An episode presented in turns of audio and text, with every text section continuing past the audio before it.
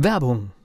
Was passiert, wenn der Chef oder die Chefin eine Auszeit nimmt und die Angestellten auf sich allein gestellt sind? Christian Pukelsheim und Michael Habekorst beschreiben in ihrem Buch Radikal weg die Herausforderungen für Unternehmer und Mitarbeiter, welche Vorbereitung notwendig ist und worauf unbedingt zu achten ist bei einer Auszeit. Radikal weg, wenn der Chef ein Jahr Auszeit nimmt und das Unternehmen dennoch funktioniert. Erschienen im Mentoren Media Verlag www.mentoren-verlag.de Und heute beginnt im Unternehmer Academy Podcast wieder eine kleine Reihe.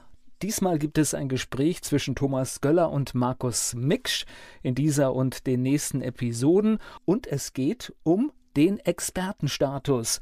Genauer gesagt geht es um die Königsdisziplin im Expertenstatus, nämlich durch ein Buch.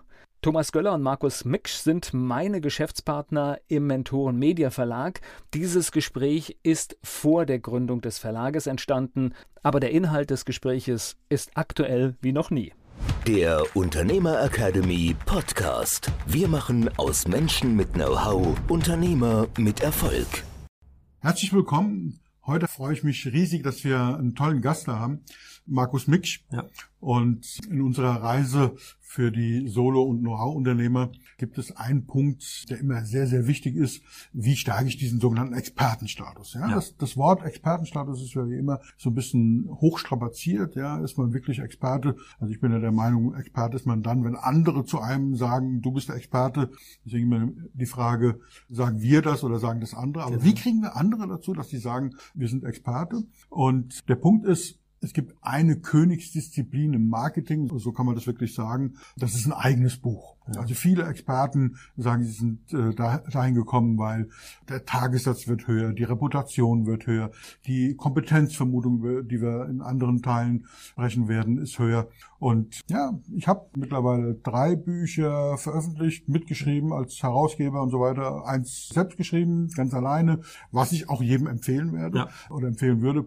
Also diese Nummer mit anderen zusammen, ja, war gut, aber ich würde es nicht mehr machen. Mhm. Ich, ich drücke mhm. mal so aus. Deswegen kenne ich mich ein bisschen aus, aber ein bisschen reicht für einen Videolehrgang, für, für eine Online-Schulung halt leider nicht. Und deswegen habe ich mir heute jemanden eingeladen, der sich damit auskennt. Ja, wir haben da auch mal was vorbereitet, wie man so schön sagt. Und deswegen, lieber Markus, erzähl mal, wieso glaubst du, bist du hier eingeladen? Mhm. Also sprich, warum kannst du das, was ja. du kannst? Ja. Ähm, erzähl ein bisschen was über dich mhm. und wie wir dich in dem Thema Bücher schreiben und veröffentlichen ja. da zusammenkriegen. Einordnen können, ja. Also mein Name ist Markus Miksch komme gebürtig eben aus Wien und lebe seit 2002 also hier in Deutschland, schon, schon einige Jahre. Und ich arbeite hauptberuflich als Ghostwriter und als Literaturagent im Bereich Sachbücher, also der Bereich Non-Fiction umfasst eben Sachbuch, Ratgeber, Fach, Fachbücher. Wir kommen später drauf, was da der Unterschied ist. Ja, genau, da schauen wir uns noch an. Wir werden uns ansehen, wie schreibe ich überhaupt ein Buch? Wie gewinne ich einen Verlag? Brauche ich überhaupt ein Verlagshaus im Hintergrund oder genügt Self-Publishing? Woran mache ich das fest? Ja. Warum ist Buchschreiben Königsweg im Marketing? Ist auch ein wichtiger Punkt. Das heißt, diese Themen schauen wir uns an. Was habe ich bisher produziert? Also ich komme ursprünglich aus der Belletristik, also aus dem äh, Thriller-Schreiben habe ich einige Bücher geschrieben. Also Romane, Krimis. Romane, Krimis, genau habe als Ghostwriter bislang etwa an die 30 äh, Bücher veröffentlicht. Das sind äh, Werke, die Buchpreise gewonnen haben. Ja, ich wollte gerade sagen, also das ist ja auch nicht ganz selbstverständlich. Ja. Das darf man auch mal sagen. Ich weiß, dass du da immer sehr zurückhaltend bist, ja, deswegen sage ich jetzt. Okay. Also nochmal ganz, ganz deutlich, also von ihm verfasste Bücher, die ja. er im Auftrag eben für andere geschrieben ja. hat, nicht mit seinen Inhalten, aber mit den Inhalten der, der anderen, ja. so gut rübergebracht, dass die tatsächlich hochwertige Buchpreise gewonnen haben. Das heißt, wir haben es hier mit einem echten Experten zu tun. Ja, genau. Also Bücher, die in Bestsellerlisten erschienen sind, also, da, also damit meine ich Spiegel-Bestsellerlisten und, und die Buchpreise gewonnen haben.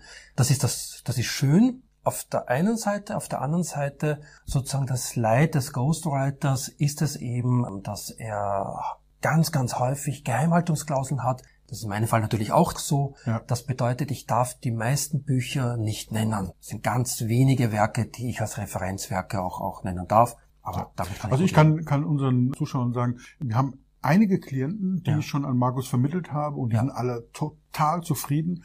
Ich darf natürlich die Namen oder will auch die Namen ja. nicht sagen. Das ist auch, das ist auch in dem Fall nicht relevant. Aber ich stehe da auch wirklich mit meiner Erfahrung und meiner, meinem Namen, wie, wie Hip sagen würde, äh, genau, dran und genau. sage, also ich empfehle Markus. Ich kenne einige. Du bist nicht der Einzige, den ich kenne. Ich habe auch mit einigen Kontakt. Aber die Zusammenarbeit mit Markus ist halt grandios und äh, unsere Kunden sind da immer ganz begeistert, weil es eher, wenn, wenn du als Ghostwriter unterwegs bist, unser Thema ist ja heute nicht nur Ghost, genau. also praktisch genau. die Funktion als Ghostwriter, sondern ein bisschen was anderes.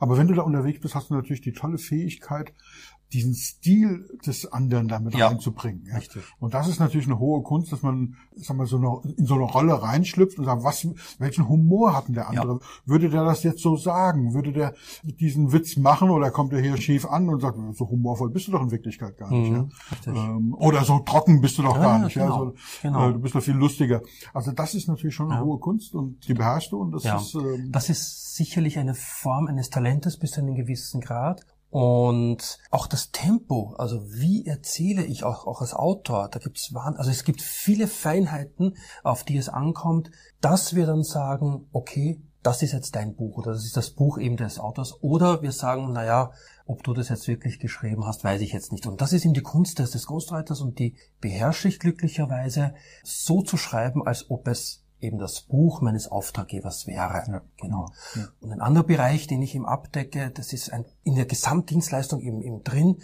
steht auch isoliert, ist eben die Verlagsvermittlung. Ja. ja und ich denke, das ist das, größte Punkt. Problem bei, bei genau, vielen. Ja? Genau, das Schwierigste. Wie komme ich an den Verlag? Ja? Richtig. Und vor allem, wann muss ich mich auf die Suche machen nach einem Verlag? Also was ja. wir kommen ja gleich noch genauer hin. Aber was ja überhaupt nicht funktioniert, ist die Nummer, wie es in den Filmen immer zu sehen ist, ja, dass ich so einen dicken Pack mit äh, Papier, ja, ja, so irgendwie so unter den Arm nehme und dann dahin gehe oder verschicke, ja, so wie diese schönen Filmszenen, wo dann das Skript, äh, was nicht gelocht ist, als lose Blattsammlung durch den Wind fliegt das ist ja nicht nur, es wird nicht so gemacht, es wäre auch kontraproduktiv. Da kriegen die die Vollkrise, die Verlage. Ja. Ja, ja, genau. Aber darüber reden wir im Anschluss ganz, ganz ausführlich. Ja, ja absolut. Das heißt also, für dich nochmal zusammengefasst, warum sollte man ein eigenes Buch haben? Ist es für hm. jeden spannend? Ist es für jeden interessant? Ja. Gibt es Ausnahmefälle? Ja ich sag mal, du kennst diesen, diesen Spruch, es gibt doch zu jedem Thema schon zig Bücher. Ja, ja, genau. Wie viele Bücher werden jährlich veröffentlicht? Ja, ähm, circa 72.000, 73.000 Neuerscheinungen pro Jahr in Deutschland. in Deutschland. Unfassbar. Jetzt ja. äh, kennen wir alle den Spruch, ja, zu dem Thema gibt es schon zig Bücher, aber noch keins von mir. Ja, ja Klar, kann man machen, wenn man so ein bisschen selbstbewusst ist. Aber warum brauchen wir es mhm. tatsächlich? Mhm. Also warum macht das Sinn? Ja, und zwar, also ich beziehe mich primär auf dem Bereich Non-Fiction, also weniger jetzt auf Belletristik. Das ist auch so ein ganz anderer Markt und, und äh, ich denke, für uns ist heute wichtig, dass wir uns ansehen, braucht es den Ratgeber, braucht es das Sachbuch oder braucht es das, das Fachbuch? Also, warum sollte ich als Unternehmer äh, ein Buch schreiben? Du hast es ja schon mal angedeutet, angesprochen. Es ist so, dass ein Buch eben nach wie vor eben mir hilft, mich in meiner, bei meiner Zielgruppe zu positionieren.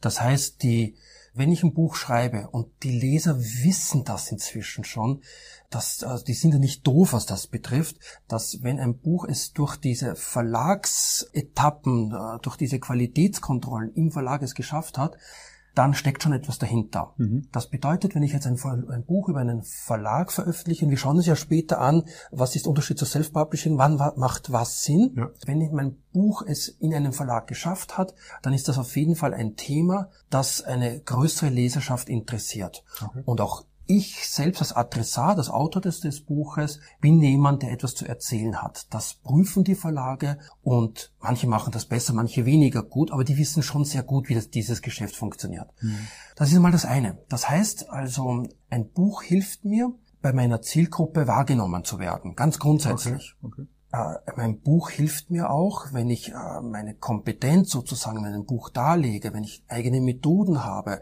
etwas Neues erschaffe. Mhm. Also wir wollen ja ah, mit okay. Büchern, die Grundidee des erster sein, ja. Ja, genau, genau. Die Grundidee des Buches ist ja, Wissen zu vermitteln, das bislang noch nicht existierte. Oder in der Form nicht. In dieser Form, genau, oder in dieser Weise der, der Erzählung. Also es sollte etwas Neues sein und nicht ein reines, also MeToo-Produkt, komme ich dann auch noch dazu, wie Verlage damit umgehen.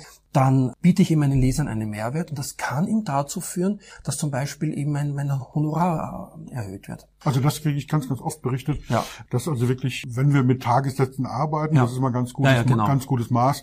Du kennst meine Philosophie, dass Mhm. ich eher davon ja empfehle, wegzukommen und eher dieses Value- Value-Based Fee, also den Nutzen, die nutzenbasierte. Honorierung.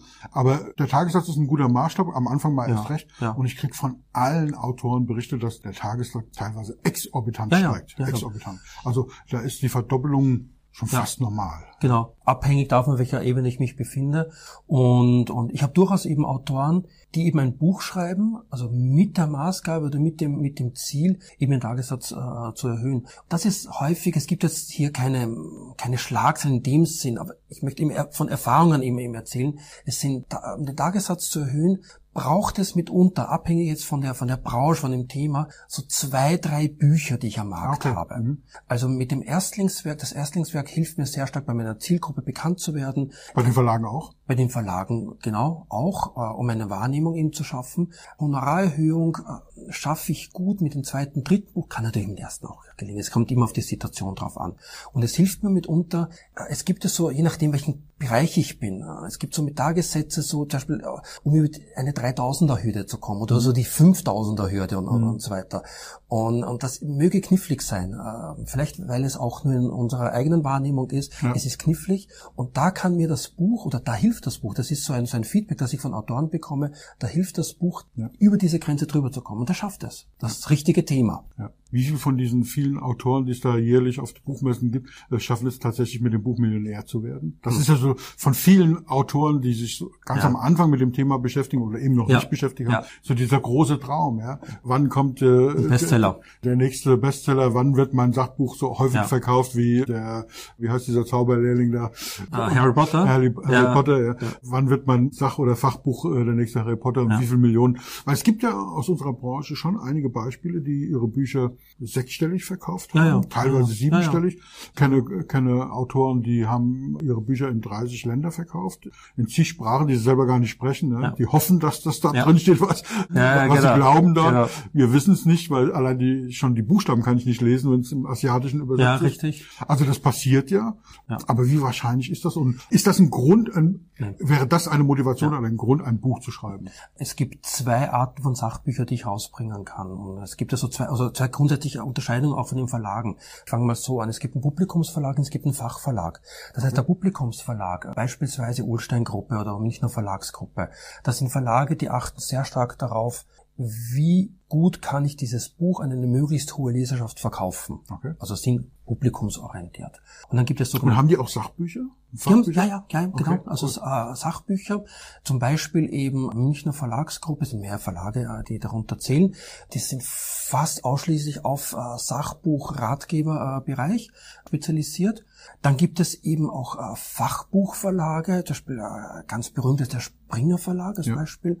Und die haben so eine Mischung, ja, die machen so eine Mischkalkulation. Die brauchen natürlich Titel, die sich stark eben an Leserschaft äh, widmen und, und da stark rausverkauft werden. Und die nehmen Bücher rein, dessen Themen die spannend äh, finden. Das sind keine hohe Stückzahlen, die sie, die sie verkaufen, aber einfach um ihr Gesamtportfolio ja, anzubieten, so zu vergrößern, äh, nehmen die solche Bücher eben auch rein. Das Was haben die dann, wenn die sagen, keine hohen Stückzahlen? Was haben die dann so im Kopf an Stückzahlen? Sind das dann, Ja, so circa so 3000 Stück. Okay. Also ich sage jetzt mal, ein Fachbuch sollte zumindest 3000 Leser in einem Zeitraum von etwa 18 Monate erreichen können. Okay. Das ist eine Kalkulationsbasis, da ist bei den äh, meisten Verlagen auch dieser Break-Even da erreicht. Also das, das macht dann wirtschaftlich auch für die Verlage Sinn.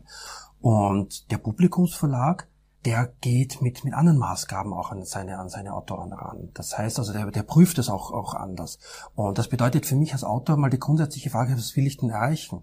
Möchte ich möglichst hohe Aufmerksamkeit erreichen? Das kann ja durchaus ein, ein strategisches oder auch ein wirtschaftliches Ziel sein, dass ich sage, ich möchte ein Buch schreiben. Äh, Mit diesem Buch möchte ich auf die Couch vom Genau. Markus Lanz.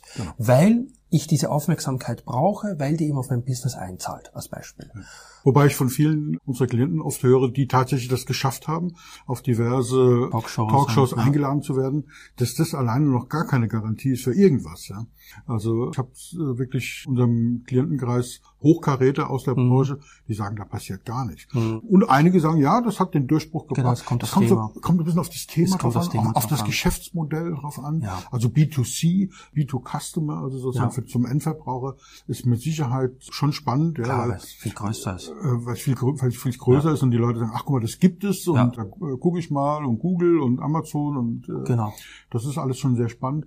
Im Fachbereich, da muss man gucken, wie speziell das ist. Ist da das Fernsehen überhaupt das richtige Medium? Ja? Man sagt ja immer, auf welchem Sender kommt es? Ja, ist es dann irgendwie einer dieser Unterschichtensender, die, die wir haben? Ja. ja? Oder ist es halt RAD und ZDF? Und das ist, glaube ich, sehr, sehr individuell. Ja. Aber es ist natürlich eine schöne Sache und hängt auch mit der Persönlichkeit zusammen. Also natürlich, nicht jedermanns Sache. Nicht, nicht jedermanns Sache oder umgekehrt sogar, dass ich sage, ach, bei Lanz eingeladen zu werden, ja, das fürs äh, Ego. Fürs Ego. Ja, genau. genau fürs genau. Ego ist das auch schön. Aber jetzt mal zurückzukommen eben auf, ähm, auf deine Frage nach dem Bestseller. Das ist natürlich selten, ich sag mal ein Prozent. Ich kenne keine Zahlen, äh, keine belastbaren, also ein Prozent, die, die wirklich die, die Millionen damit machen.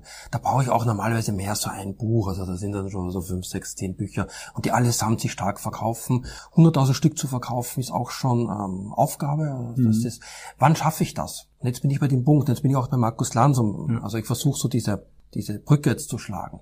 Ich brauche dafür erstens mal ein Publikumsthema, also ein breites Thema, was eine, eine breite Leserschaft interessiert. Okay. Und diese Bücher werden ganz anders geschrieben als reine Fachbücher. Beispielsweise äh, dein Buch, Wo sind meine Kunden? orientiert sich an eine eingeschränkte Leserschaft. Alles Menschen, also die eben Unternehmer sind, Einzelunternehmer. Einzelunternehmer. Genau, Nicht Unternehmer, sondern Einzelunternehmer. Genau, und das ist mit äh, viel Know-how. Ja, mit es viel gibt. Es gibt auch Einzelunternehmer, die jetzt ein Ladengeschäft haben oder irgendein Produkt ja. verkaufen. Ja, und das genau. haben wir ja ganz bewusst meine Klientel eben ausgesucht. Ja. Einzelunternehmer, die viel Know-how haben und sonst nichts sozusagen. Ja, genau, und das ist spitz. Das mhm. ist sehr spitz, wenn man sich die gesamte äh, deutsche Landschaft eben ansieht. Wenn ich stattdessen ein Buch habe, beispielsweise, das sich damit beschäftigt, wie schaffe ich es mit einem, ich sage jetzt irgendein Thema, mit einem gesunden Schlaf künftig erfolgreicher im Leben, im Beruf zu werden? Okay. Oder mit einem gesunden, äh, wie schaffe ich es grundsätzlich, ich, ich mache es noch breiter, künftig gesund und angenehm durchzuschlafen? Das ist möglicherweise ein Thema, das sehr, sehr viele Menschen interessiert. Okay, verstehe. Und wenn ich damit, wenn ich das gut schreibe und wenn ich Ansätze habe und, und gut, leicht umsetzbare Techniken, Methoden dahinter, dann wäre ich vielleicht zu Markus Lanz als Beispiel eingeladen und wenn äh, Menschen, die den Markus Lanz verfolgen, sind ja, glaube ich, ein paar hunderttausend oder der, der nach wie vor der ja. gute Zahlen, dann werden höchstwahrscheinlich an die äh, leicht fünfstellig 10, 20, 30.000 Menschen sagen, das Buch kaufe ich mir. Mhm. Wäre dein Buchthema, wärst du als Beispiel dort eingeladen, wird die Zahl weitaus geringer sein. Und das ist so die Frage, die dahinter steckt. Also wen möchte ich ihm erreichen? Und ich kann durchaus ein B2C-Buch schreiben, wo eine breite Leserschaft sich richtet und gleichzeitig B2B ausgerichtet sein. Also ich kann, wenn ich das Buch, wenn ich jetzt bei dem Beispiel bleibe, ich habe ein, mein Schlafbuch, das richtet sich an ganz viele Menschen und ja, ich gehe äh, gleichzeitig in Unternehmern rein oder ich trainiere Einzelunternehmer, um äh, ihnen Techniken zu zeigen, auch wenn sie schlaflose Nächte haben, aus welchen Gründen auch immer, mhm. entweder weil das Geschäft so gut läuft oder weil es nicht so gut läuft, ja, wie sie trotzdem durchschlafen können, um mehr Energie zu haben, habe ich einen B2B-Markt mhm. und schaffe da die Wahrnehmung. Mhm. Und das ist so ein Stück weit so die Frage, wie positioniere ich mich? Und das ist immer beim ersten Punkt. Wenn ich ein Buch schreiben möchte, muss ich mir über diesen Punkt, über den wir uns jetzt gerade unterhalten haben, absolut im Klaren sein. Ein Publikumsbuch wird eher polarisierend geschrieben werden, ja. Da werde ich äh, sehr klar Position beziehen. Mhm. Ein Sarrazin zum Beispiel, der sagt, alle Ausländer sind doof und stinken, so, so in der Richtung. Ja. Der hat ganz klar, behaupte ich, ein Publikumsbuch geschrieben, um damit eben möglichst viele Menschen zu erreichen und damit halt auch Geld zu verdienen. Ja. Das muss ich mir überlegen. Möchte ich wirklich ein, ein Fach, also oder eher ein fachspezifisches Publikum, möchte ich es ganz seriös und, und, und ruhig schreiben, dann werde ich nicht das breite Publikum erreichen. Und das muss ich wissen, das muss ich ganz, ganz vorne dran wissen, bevor ich äh, mir überlege, einen Verlag zu suchen und so weiter. Wie positioniere ich mich? Welche Zielgruppe und welche Erkenntnis sollen die Gewinner, wenn die mein Buch lesen? Wie oft kommt es das vor, dass du, wenn du das jemandem erklärst, mhm. dass jemand sagt, Herr Mick, ist doch ganz klar, ich möchte damit Millionen Umsätze machen, ich möchte mit einem breiten Publikum, ich möchte auf die Bank, ich möchte meinen Tagessatz äh, verdreifachen. Also alles, was Sie gesagt haben, ja, mhm. ähm, alles vernünftig, man muss sich entscheiden, ich nehme alles. Mhm. mhm. Äh, was natürlich nicht geht, aber wie oft ja, kommt sowas vor? Wie, was hat doch irgendwie jeder im Kopf, oder? Ja, also es kommt häufig vor, ja. Mhm. Ich sag mal 50-50. Hm. Und also viele die meisten meiner Auftraggeber sind ja Unternehmer, sind Trainer, äh, Vortragsredner, also äh, dieses Klientel. Und die machen sich häufig schon auch im Vorfeld Gedanken. Also sind schon vorbereitet, das ist so also eine Gruppe. Dann, also bei mir persönlich ist es so, dass ich zu 99 Prozent empfohlen werde. Und da haben sich schon zwei Menschen unterhalten. Das heißt, die kommen schon sozusagen vor, geprüft, vor, vorbereitet immer auf, auf mich zu. Aber doch 50 Prozent, die, die andere Seite ist mein, immer eine meiner ersten Fragen, was soll das Buch erreichen? Sollen wollen sie Geld verdienen und neue Kunden gewinnen sozusagen? Und die sagen. Und würde das gehen, wenn dann einer sagt, ich will Geld verdienen mit dem Buch? Kann man das Buch so schreiben, dass es praktisch, weil das erfordert ja eine gewisse Anzahl, wie du gesagt hast, 100.000 Mal ja, eine Auflage ja. oder 50 oder ja. 200.000. Wir reden ja noch gar nicht vom Millionseller. Ja, ja. Das wäre ja dann auch schon ganz, ganz erheblich, ja. Also sechsstellig ist schon eine Schlagzahl, also muss man schon erreichen. Das, also so. das ist schon nicht einfach zu erreichen. Und, und kann man das vorbild, also praktisch sagen, okay, versprechen? Nein, versprechen nicht, aber dass das man sagt, die Chance ist relativ hoch. Wir richten alles danach aus beim Buchschreiben. Oder ist es dann immer noch? Doch, durchaus. Also wie, wie groß ist der Faktor Zufall? Ja, also? durchaus, ja, der ist natürlich da. Also es ist, wenn es Trends gibt, und die Buchverlage machen ja auch nichts anderes, die schauen sich ja Trends an.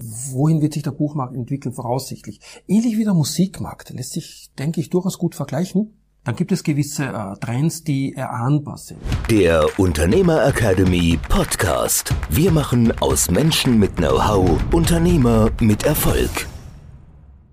Werbung. Was passiert, wenn der Chef oder die Chefin eine Auszeit nimmt? Und die Angestellten auf sich allein gestellt sind. Christian Pukelsheim und Michael Habekorst beschreiben in ihrem Buch Radikal weg die Herausforderungen für Unternehmer und Mitarbeiter, welche Vorbereitung notwendig ist und worauf unbedingt zu achten ist bei einer Auszeit. Radikal weg, wenn der Chef ein Jahr Auszeit nimmt und das Unternehmen dennoch funktioniert. Erschienen im Mentoren Media Verlag www.mentoren-verlag.de